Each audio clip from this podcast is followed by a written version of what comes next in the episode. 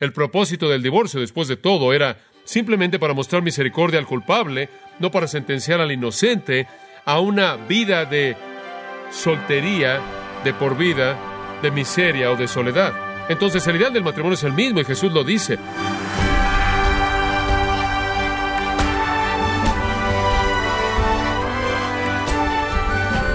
Sea usted bienvenido a su programa Gracias a vosotros con el pastor John MacArthur. Las personas aceptan los compromisos hipotecarios que son por largo plazo, cumpliendo su responsabilidad diligentemente, aun cuando las condiciones personales y financieras no sean favorables. Pero, ¿por qué en lo que respecta al matrimonio no tienen problema para violar el compromiso adquirido? Bueno, el día de hoy el pastor John MacArthur, en la voz del pastor Luis Contreras, continúa dando una mirada al doloroso tema del divorcio, mostrándonos cuál es la respuesta bíblica en la serie El dilema del divorcio, aquí en Gracia a vosotros. Mateo capítulo 19 y estamos viendo los primeros 12 versículos. Nuestro estudio de este gran pasaje se ha concentrado primordialmente en la creación divina del matrimonio al haber estudiado los primeros seis versículos. Y encontramos en el versículo tres el ataque. Y ese fue el primer punto en nuestro bosquejo, el ataque, el ataque. Ahora querían confrontar a Jesús con una pregunta que realmente él no pudiera responder. Querían atraparlo. Y entonces realmente hacen la pregunta en el versículo 3 para colocar a Jesús en una posición imposible con el pueblo y con el gobernante del área. Llegamos entonces al versículo 4 y vemos la respuesta, y ese es nuestro segundo punto principal en el bosquejo, la respuesta. Él respondiendo les dijo, y conforme él habla, él presenta cuatro razones por las cuales el divorcio no es lícito por toda causa. Pero él responde la pregunta de tal manera que no lo pueden hacer responsable por ella, porque él responde con las escrituras, y él les responde de una manera cáustica, en un sentido, diciéndoles, ¿no habéis leído que Dios dijo que el que los hizo al principio, varón y hembra los hizo. Por esto dijo, por esto dejará el hombre a su padre y a su madre y se unirá a su mujer y los dos serán una sola carne. Así que ya no son más dos, sino uno. Y lo que Dios unió, no lo separa el hombre. Digo, no han leído lo que Dios dijo y entonces Jesús presenta su respuesta en base a Génesis 1.27 y Génesis 2.24 y dice, simplemente estoy de acuerdo con Dios, lo cual coloca a los fariseos en una posición imposible y al resto de la gente también, porque si van a discutir con Él, van a tener que discutir con Dios. Ahora alguien podría preguntar en respuesta a las cosas de las que hablamos en el Antiguo Testamento, ¿qué es lo que constituye un matrimonio? Cuando decimos lo que Dios ha unido no lo separa el hombre, ¿qué es lo que hace un matrimonio? La Biblia afirma que el pacto hace o constituye un matrimonio. El matrimonio es un acuerdo de pacto para un compañerismo de por vida. Y cuando eso sucede, cuando dos personas hacen ese pacto, sean personas salvas o no, se unen en una unión ordenada por Dios, creada por Dios, lo cual, por lo tanto, nunca debe ser objeto de divorcio. Esa es la esencia de lo que nuestro Señor está diciendo. Y entonces esa es su respuesta. Ahora vayamos al tercer punto, el argumento, versículo 7. Le dijeron los fariseos, ¿por qué entonces Moisés mandó darle carta de divorcio y repudiarla? En otras palabras, si dices que todo eso es verdad, entonces ¿por qué Moisés mandó el divorcio? Ahora esa es una pregunta capciosa porque Moisés no mandó el divorcio, pero escogieron sus propias palabras. Veamos lo que Moisés dijo. Regresen su Biblia de Deuteronomio capítulo 24 porque ese es el pasaje que tienen en mente. Es el único pasaje que se relaciona con Moisés que da alguna afirmación definida acerca del divorcio. Deuteronomio capítulo 24. Escuchen lo que diría expresando el original. Cuando un hombre toma una mujer, leyendo los versículos 1 al 4, y se casa con ella, y resulta que ella no haya favor a los ojos de él porque él ha encontrado alguna indecencia en ella y él escribe un certificado de divorcio y lo coloca en la mano de ella, la despide de su casa y ella se va de su casa y se va y se vuelve la esposa de alguien más. Ahora vamos a detenernos ahí. Ahora entiende lo que está pasando aquí. Estos son los primeros dos versículos. Este hombre se casa con una mujer y resulta que no le gusta a él. Ella no puede hallar favor a los ojos de él, debido a que él halló en ella alguna indecencia. Y entonces él escribe un certificado de divorcio y lo coloca en la mano de ella y la despide de su casa y ella se va de su casa y ahora se va porque está legalmente divorciada por ese papel y se vuelve la esposa de otro hombre. Eso es todo hasta donde hemos llegado en los primeros dos versículos. Ahora veamos lo que dice el versículo 3. Si el segundo marido se vuelve contra ella y le escribe a ella un certificado de divorcio, ahora el marido número 2 decide que a él ya no le gusta a ella, entonces que él le escriba una carta de divorcio y désela en la mano de ella y despídela de su casa. O si el segundo marido muere, quien la tomó para que fuera esposa de él, entonces el primer marido que la había despedido ya no puede volverla a tomar como esposa debido a que ha sido contaminada. Él no puede. Y ese es el primer comentario del incidente. Hay un mandato en Deuteronomio 24, pero no se relaciona con el divorcio, se relaciona con el segundo matrimonio. No se le permite a él volverse a casar con ella. Inclusive si el marido número dos se muere y ella es viuda, ella no puede regresar con el marido número uno. ¿Por qué? Porque ella ha sido contaminada.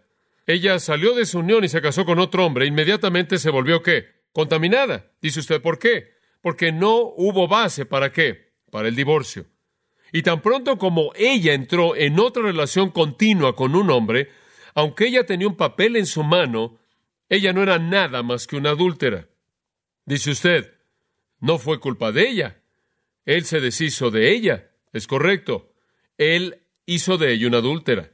Y eso es exactamente como el Señor lo expresa en Mateo capítulo 5, cuando dice que si usted se divorcia de su esposa por algo menos que adulterio o fornicación, usted hace de ella una adúltera. Ella se vuelve inmunda. Y esa es la razón por la que inclusive si su segundo marido murió, él no podía volverla a tomar de regreso, porque Dios no quiere que él se case con una adúltera contaminada. Y entonces, el punto de Deuteronomio 24 es que si usted se divorcia de su esposa por cualquier cosa corta de qué, de adulterio, usted hace que ella qué, cometa adulterio. Y quien se casara con ella, ¿qué? Comete adulterio. Y entonces cuando usted se vuelve a casar, ¿qué hace usted? Comete adulterio. Y la mujer con la que usted se casa comete adulterio. Usted literalmente prolifera el adulterio por todos lados. Ahora, como puede ver, Dios está protegiendo el matrimonio y Él está diciendo esto. Usted no nada más se puede divorciar de su esposa por lo que usted quiera o la va a convertir en una adúltera, el que se case con ella adultera, y usted mismo también si se casa con una, entonces sepa eso, y eso deberá ayudarle cuando piensa en deshacerse de su esposa. Y entonces este texto no manda el divorcio, manda que usted no se vuelva a casar con una persona divorciada de manera ilegítima. Ahora regresemos a Mateo capítulo 19 y quiero que observe los versículos 8 y 9, y nos moveremos del ataque a la respuesta al argumento en el versículo 7. Discutieron con él y ahora a la afirmación. La afirmación en los versículos 8 y 9. La afirmación. Él les dijo, por la dureza de vuestro corazón Moisés os permitió repudiar a vuestras mujeres, mas al principio no fue así. Nunca tuvo la intención de ser así. Eso es lo que significa. No fue un mandato debido a la dureza de su corazón. Moisés que lo permitió, lo toleró. Moisés permitió el divorcio. Pero ese nunca fue, versículo 8, nunca fue el diseño original de Dios. Ahora espero que entienda esto porque parece ser algo tan confuso en la actualidad, cuando la palabra de Dios es más bien clara acerca de esto. Entonces Deuteronomio 24 no autoriza el divorcio. Únicamente estipulaba el que no hubiera segundas nupcias. Y por cierto, en caso de que está confundido acerca de un pasaje en Marcos capítulo 10, en donde habla de Deuteronomio 24, como mandato, Deuteronomio 24 es un mandato, pero no es un mandato a divorciarse, es un mandato a qué? A no volverse a casar, entonces no se confunda por eso. Entonces es una prohibición para las segundas nupcias, en contra de las segundas nupcias, eso es lo que Deuteronomio 24 es. Pero ¿cuál es la plataforma del divorcio? ¿Cuál es la justificación del divorcio? Como dije, lo único que podemos ver como la justificación de divorcio será el adulterio. Permítame ver si le puedo ayudar a ver esto. Regrese en el Antiguo Testamento por un momento a Esdras, capítulo 10. Capítulo 10. Esto en cierta manera es una porción difícil, pero tiene que ser vista. Esdras capítulo 10, versículo 3. Ahora pues hagamos pacto con nuestro Dios que despediremos a todas las mujeres y los nacidos de ellas. Ahora aquí está el pueblo de Dios diciendo, vamos a hacer un pacto con Dios y divorciémonos de nuestras esposas, según el consejo de mi Señor y de los que teman el mandamiento de nuestro Dios y hágase conforme a la ley. Ahora la razón por esto es que se habían casado con paganos. Dios les había prohibido que hicieran esto y habían entrado en matrimonios mixtos, se habían convertido en adúlteros espirituales. abandonaron a Dios, abandonaron los mandamientos de Dios, se habían casado con estas esposas de adulterio. Entonces ellos dicen, deshagámonos de estas esposas, porque este asunto te pertenece a ti, también estaremos contigo, esfuérzate y pon mano a la obra. Entonces se levantó Esdras y juramentó a los príncipes de los sacerdotes y de los levitas y a todo Israel que harían conforme a esto, y ellos juraron. Ahora, aquí de hecho hay una promoción del divorcio. Se les dice que deben divorciarse, y es muy difícil en este punto interpretar el pasaje de manera específica, pero en general lo que dice es esto. Habían entrado en uniones adúlteras. Bien podría haber sido que se habían divorciado de sus esposas judías, pero más que eso, se habían casado en un adulterio espiritual en matrimonios mixtos, y Dios ve el divorcio como algo legítimo en este caso. Ahora permítame profundizar. Los paganos viven por el adulterio. En otras palabras, su adoración pagana era adúltera. Tenían prostitutas del templo, tanto hombres como mujeres. Y cuando iban a adorar, por ejemplo, la gente que adoraba a Baal entraba y de hecho se involucraba en orgías sexuales. Y yo creo que la razón puede ser justificación legítima de divorcio aquí, porque sus cónyuges eran adúlteros, paganos e idólatras. Muy bien. Y en esa base Dios les está permitiendo que se deshagan de esas esposas o maridos, quienes están involucrados en esta adoración incesante, incesante de dioses falsos, conectados no solo con idolatría, sino también con el adulterio. Y entonces aquí usted ve implícito que debían divorciarse debido a que se casaron de manera mixta espiritual con ídolos y la unión física que estaban teniendo con las prostitutas que se involucraban en la adoración idólatra. Ahora, aquí hay una pista entonces del hecho de que hay divorcio legítimo cuando se involucra el adulterio, un texto muy importante. Permítame llevarlo a otro que es aún más significativo. Isaías capítulo 50. Isaías capítulo 50, versículo 1. Ahora, en este versículo en particular, el Señor está confrontando a un pueblo desobediente que lo ha dejado, y Él está hablando a ellos como su marido. Israel es mi esposa, yo soy su marido, es la idea. Y entonces el Señor dice, ¿en dónde está el certificado del divorcio de tu madre de quien me he divorciado? ¿En dónde está tu certificado de divorcio? dice Dios. La respuesta, claro, es que no tienen uno. En otras palabras, él está diciendo cómo se atreven a unirse a ídolos, cómo se atreven a cometer adulterio espiritual, cómo se atreven a abandonar a Dios y la adoración del Dios verdadero, cómo se atreven a dejarme a mí, su marido o Israel, cómo se atreven a hacer eso, dónde está su divorcio, qué les da el derecho de hacer eso. ¿Me he divorciado de ustedes? Y la respuesta, claro, es que no se había divorciado de ellos. Pero vea Jeremías 3, 8. Jeremías 3, 8. Y ahora, está unos años después de Isaías. Durante 700 años ahora, Dios ha estado llamando a Israel. Durante 700 años, Él les ha estado diciendo, detengan sus ídolos, detengan sus ídolos, detengan su adulterio espiritual. Por 700 años Israel ha sido espiritualmente adúltera, uniéndose a sí misma a otros maridos, a otras deidades. 700 años de adulterio espiritual incesante con otros dioses. Y finalmente, después de los 700 años, capítulo 3 de Jeremías, versículo 8, y vi cuando por todas las causas por las que Israel cometió adulterio, yo me divorcié de ella y le di carta de divorcio. Ahora adivine usted quién se divorcia aquí. ¿Quién lo hace? Dios lo hace. Dios, después de 700 años, se divorció de Israel. Eso es lo que dice. Esa es la analogía que él usa. Y él lo hizo porque ella cometió adulterio. Entonces, si usted quiere saber cuál es la base de un divorcio en el Antiguo Testamento, es adulterio, porque esa es la única manera en la que usted podía disolver un matrimonio y era a través del adulterio, porque si usted cometía adulterio, habría muerto. Y eso habría disuelto el matrimonio y liberado al cónyuge. Pero si Dios mostró gracia y no le quitó la vida a usted, el divorcio se permitió, pero solo cuando hubo dureza de corazón que nunca podía ser resuelta, ¿se da cuenta? Y le tomó a Dios 700 años llegar a ese lugar. Entonces es una gran ilustración de paciencia, ¿no es cierto? Usted no dice, mi marido lo hizo una vez, se acabó. Necesita haber un entendimiento de eso. Es por dureza de corazón continua. Entonces inclusive Dios se divorció. Ese es un pasaje tan importante, importante, porque Dios, amigo mío, no hace cosas que no están bien. Y Dios no nos da ilustraciones vivas de su propia conducta que no podemos seguir. ¿Entiende eso?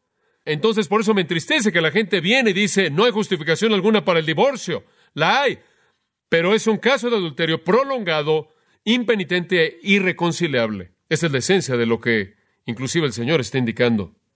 Entonces, se permite el divorcio por el adulterio. Ahora alguien podría hacer esta pregunta, ¿por qué el divorcio reemplazó la muerte? Y ya he sugerido una razón. Razón número uno es porque Dios es un Dios de gracia. La misma razón quizás por los primeros años de la iglesia, cuando Ananías y Zafira murieron por no dar lo que le prometieron al Señor. Murieron, pero muchas otras personas a lo largo de la historia de la iglesia han hecho lo mismo y no han muerto. Dios estaba estableciendo ejemplos en ese entonces y Dios es paciente para con nosotros. Pero también creo que la razón por la que quizás la muerte no fue implementada fue porque no había nadie que fuera lo suficientemente puro como para implementarla, debido a que todos los ejecutores habrían tenido que matarse a sí mismos primero, porque la nación estaba tan llena de adulterio. De hecho, ¿se acuerda usted de la mujer que fue sorprendida en adulterio en Juan 8 y todos estaban ahí y tenían sus piedras? Usted se acuerda y los fariseos iban a pedrar a esta mujer, la sorprendieron ahí en el acto y el hombre simplemente se detuvo y se fue, la mujer está ahí y están listos para apedrearla y Jesús los ve en el ojo y les dice que el que esté libre de qué? De pecado, aviente la primera piedra. Él pudo haberles estado diciendo, ustedes son una multitud de adúlteros. ¿Cómo se atreven a ser hipócritas así? Entonces, como puede ver el Antiguo Testamento, presenta el ideal. Jesús simplemente lo reafirma. De regreso a Mateo 19 ahora. Dios nunca quiso que hubiera divorcio por ninguna razón. Pero cuando hubo adulterio, Dios mató al cónyuge. Así de sagrado es el matrimonio. Él no quería que usted cometiera adulterio, usted podía morir, pero Dios mostró gracia y los hombres eran pecaminosos. Y cuando hubo adulterio constante y reconciliable, Dios permitió el divorcio. Pero el permiso del Antiguo Testamento solo fue diseñado para enfrentar problemas únicos, prácticos, en un mundo imperfecto, pecaminoso. Y el adulterio es lo único que puede disolver el vínculo. Y si no rompe el vínculo por la muerte, lo puede romper por el divorcio. Y como dije antes, si el divorcio es una concesión misericordiosa hacia el adúltero, decimos entonces que, debido a que Dios le muestra misericordia al culpable, él penaliza al inocente. En otras palabras, digamos que en el Antiguo Testamento su marido comete adulterio, él está muerto, él no tiene oportunidad de arrepentirse. Si él no es redimido, él está en el infierno para siempre. ¿Usted tiene libertad de volverse a casar? Claro, porque la muerte disuelve el matrimonio. Si Dios le permite que se divorcie, Él permite que esa persona viva para que esa persona pueda tener tiempo de arrepentirse, sea restaurada, inclusive redimida. Pero si Dios, debido a que Él muestra gracia a esa persona, Él penaliza a esta persona inocente aquí en una vida de celibato, difícilmente, porque Dios no tiene que hacer ningún intercambio o negociación. Él no muestra gracia a uno y hace que alguien más pague el precio. Y entonces creemos que cuando hay justificación para el divorcio, por lo tanto, debe haber justificación para segundas nupcias. El propósito del divorcio, después de todo, era simplemente para mostrar misericordia al culpable, no para sentenciar al inocente a una vida de soltería, de por vida, de miseria o de soledad. Entonces, el ideal del matrimonio es el mismo y Jesús lo dice. Y la única razón por la que Moisés llegó a permitir el divorcio fue porque sus corazones eran tan duros. Ahora, versículo 9. Y yo os digo que cualquiera que repudia a su mujer salvo por causa de fornicación o adulterio, fornicación es el término amplio que incluye el adulterio. Y yo os digo que cualquiera que repudia a su mujer salvo por causa de fornicación y se casa con otra, adultera. Y el que se casa con la repudiada, adultera. Y Jesús dice lo mismo que dijo en Mateo 5, 31 y 32, lo mismo en Deuteronomio 24. Cuando usted se divorcia por algo diferente del adulterio, usted prolifera más adulterio. Ese versículo no es un nuevo versículo, ese no es un nuevo pensamiento, ese no es una nueva verdad. Eso es Deuteronomio 24 de nuevo. Eso es Mateo capítulo 5, versículo 32. La misma afirmación se hace de manera exacta aquí. No es nada nuevo, es el mismo principio antiguo. Como puede ver en Mateo 5, en el Sermón del Monte, los fariseos decían, no cometemos adulterio, no cometemos adulterio. Y Jesús les dice, oh sí, sí cometen. Ustedes cometen adulterio de dos maneras. Uno, cuando ven a una mujer para codiciarla, lo cometen en su corazón. En segundo lugar, ustedes cometen adulterio porque se divorcian por razones no bíblicas y cuando hacen eso, ustedes proliferan el adulterio por todos lados. Entonces son adúlteros del primer orden. Eso es exactamente lo que él está diciendo. La frase clave, no por fornicación o inmoralidad. Es una palabra usada de manera común para incluir el adulterio. Por ejemplo, en 1 Corintios 18 lo dice de manera clara, ni actuemos inmoralmente, ni forniquemos, usa la misma palabra, como algunos de ellos fornicaron y veintitrés mil cayeron en un día. Ahora la gente diría, bueno, no, no solo estás hablando de fornicación aquí, no adulterio, está fuera del matrimonio, no incluyendo el matrimonio, entonces van a tener que explicar que las 23 mil personas que fueron matadas por Dios y registradas en 1 Corintios 10 eran solteras. Eso es torpe. Obviamente la palabra incluye tanto sexo fuera del matrimonio como sexo que será constituido como adulterio. Él no solo se está refiriendo a israelitas solteros o a corintios solteros, la palabra incluye toda maldad sexual. Ahora quizás una palabra de Pablo, 1 Corintios capítulo 7, va a ayudar aquí en nuestro pensamiento. 1 Corintios 7:10.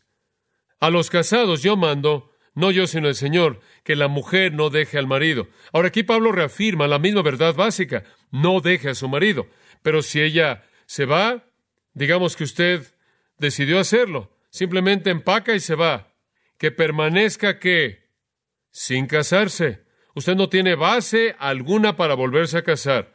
Si se vuelve a casar, usted se convierte en qué? En una adúltera. O tiene una segunda opción, reconcílese con su marido. Y después él voltea la situación. Ahora que el marido no se divorcie de su esposa, entonces quédese casada. Muy, muy importante. Entonces hemos visto que Jesús mantuvo en alto el ideal de Dios y él cayó a los fariseos. De hecho, él los hizo parecer como adúlteros. Y entonces cuando vinieron a él realmente entraron en una situación difícil. Estaban tratando de desacreditarlo y antes de que la conversación terminara, están ahí de pie una multitud de adúlteros ahí en público. El divorcio no es la voluntad de Dios para toda causa, nunca es su voluntad para cualquier causa, solo se permite en casos de adulterio prolongado y no arrepentido. De otra manera, hace que la gente se contamine. Ahora, permítame llevar esto a una conclusión con un punto clave. La gente siempre pregunta acerca del derecho a volverse a casar. Y simplemente quiero que sepa que la Biblia afirma que el volverse a casar está bien. Dice usted, ¿dónde está eso? Bueno, acompáñeme a Romanos 7.3. Muy bien, Romanos 7.3. Entonces dice, si mientras el marido de ella vive, está hablando de una mujer casada, si mientras su marido vive se casara con otro hombre, ella será llamada adúltera. Usted no se puede casar con otro hombre, ¿verdad? Mientras su marido todavía está vivo. No puede tener dos maridos, eso es bigamia. Pero si su marido muere, ella está libre de esa ley y entonces ella no es adúltera aunque esté casada con otro hombre. Ahora ese versículo dice que el volverse a casar está bien, ¿verdad? Está bien volverse a casar con alguien si su marido muriere. Pero lo único que estoy tratando de señalar es que dice que las segundas nupcias están bien bajo ciertas circunstancias, una de las cuales es que la muerte de un cónyuge. Vea 1 Corintios capítulo 7, 1 Corintios capítulo 7 versículo 8. Le digo entonces a los que no están casados y a las viudas, es bueno que ellos permanezcan como yo estoy, pero si no pueden tener dominio propio, que se casen. Entonces, si usted es una viuda o viudo, tiene el derecho de volverse a casar. Entonces, Dios no está en contra de las segundas nupcias en general. Observe el versículo 39. La esposa está ligada por la ley, mientras que su marido vive, pero si su marido muere, ella tiene libertad de volverse a casar con quien ella quiere, con tal que sea en el Señor. Entonces, en todos esos pasajes se promueve las segundas nupcias en caso de muerte. Ahora escuche, si Dios permite las segundas nupcias donde hay muerte, entonces en casos de adulterio, si Dios se guía por la naturaleza absoluta de la ley, siempre existirá la posibilidad de volverse a casar, ¿verdad? Y debido a que Dios permite el divorcio, no significa que cuando la persona no puede reconciliarse, no hay esperanza para ellos más que de quedarse solteros de por vida. Creo que eso es confundir el punto. Y entonces creo que Dios permite las segundas nupcias en el caso de un adulterio que ha causado un divorcio. Ahora, 1 Corintios 7:27, por un momento. ¿Estás ligado a esposa? No busques liberarte. ¿Estás liberado de una esposa? ¿Qué significa eso? ¿Estás divorciado? No busques una esposa. Pero si te casas, no has pecado. En otras palabras, si usted ha sido liberado de una esposa, no dice cómo. Si usted ha sido liberado de una esposa y es justificado y es legítimo y es según una base bíblica, si usted se casa, usted no ha pecado. Usted no ha pecado. Ni una virgen se casa, ella no ha pecado. ¿No es eso interesante? Eso colocaría a una persona previamente casada al mismo plano de una virgen. Y entonces creemos que Dios permite las segundas nupcias en donde el divorcio se ha llevado a cabo sobre una base bíblica. Oremos. Padre, sabemos que es fácil buscar la justificación en las escrituras para nuestra propia maldad, buscar maneras para evitar el seguir tu voluntad. Y no buscamos hacer eso, solo queremos entender tu verdad, solo queremos entender tú odias el divorcio, pero tú eres un Dios misericordioso, perdonador, lleno de gracia. Y en casos de adulterio, cuando no puede haber reconciliación, tú no has sentenciado a una persona que busca hacer lo correcto a una vida de abuso o miseria, pero tú les has dado una alternativa de gracia de casarse en el Señor. Pero fuera de eso, Dios, tú realmente has establecido las reglas de manera clara. Ningún divorcio, ninguna segundas nupcias, de lo contrario todo mundo se vuelve adúltero. Gracias por la palabra clara que viene de ti.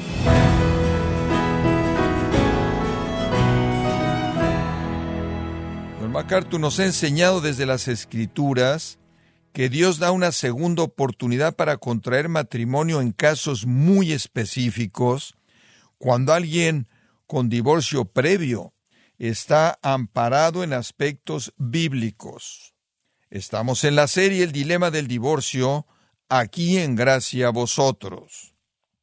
Estimado oyente, quiero recomendarle el libro El Dilema del Divorcio, en donde John MacArthur le ofrece consejo bíblico para entender el difícil y en ocasiones doloroso tema del divorcio, enseñando desde la palabra de Dios cómo llevar a cabo un compromiso en el matrimonio que sea permanente.